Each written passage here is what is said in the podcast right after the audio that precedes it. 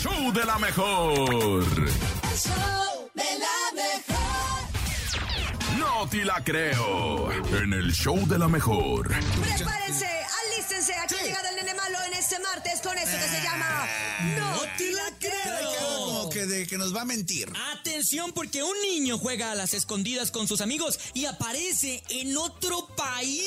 ¿Cómo?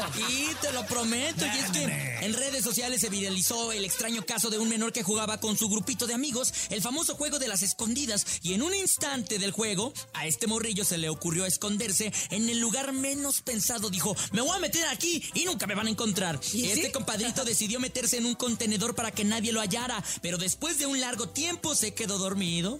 Le ganó el sueño, mi compadre. Dijo, Ajá. "Híjoles, ya gané, me voy a dormir un rato para que no pase nada. Posteriormente, eh, este niño se quedó esperando a que lo encontraran, pero no iba a ser posible, ya que el contenedor fue cargado a un barco que iría rumbo a Malasia. No manches. Imagínate. Nene, Tras arribar, no te lo prometo, tras arribar al destino abrieron el cargamento y muy extrañados fue que los trabajadores encontraron al pequeño en el interior del contenedor. Afortunadamente seguía consciente y pudo contestar todas las preguntas necesarias para regresarlo a su país. ¿Te imaginas el susto de los papás? ¿Te imaginas esta, esta ¿Dónde está mi impotencia y este susto de andarlo buscando y de no encontrarlo y de creer que obviamente pues había pasado algo peor?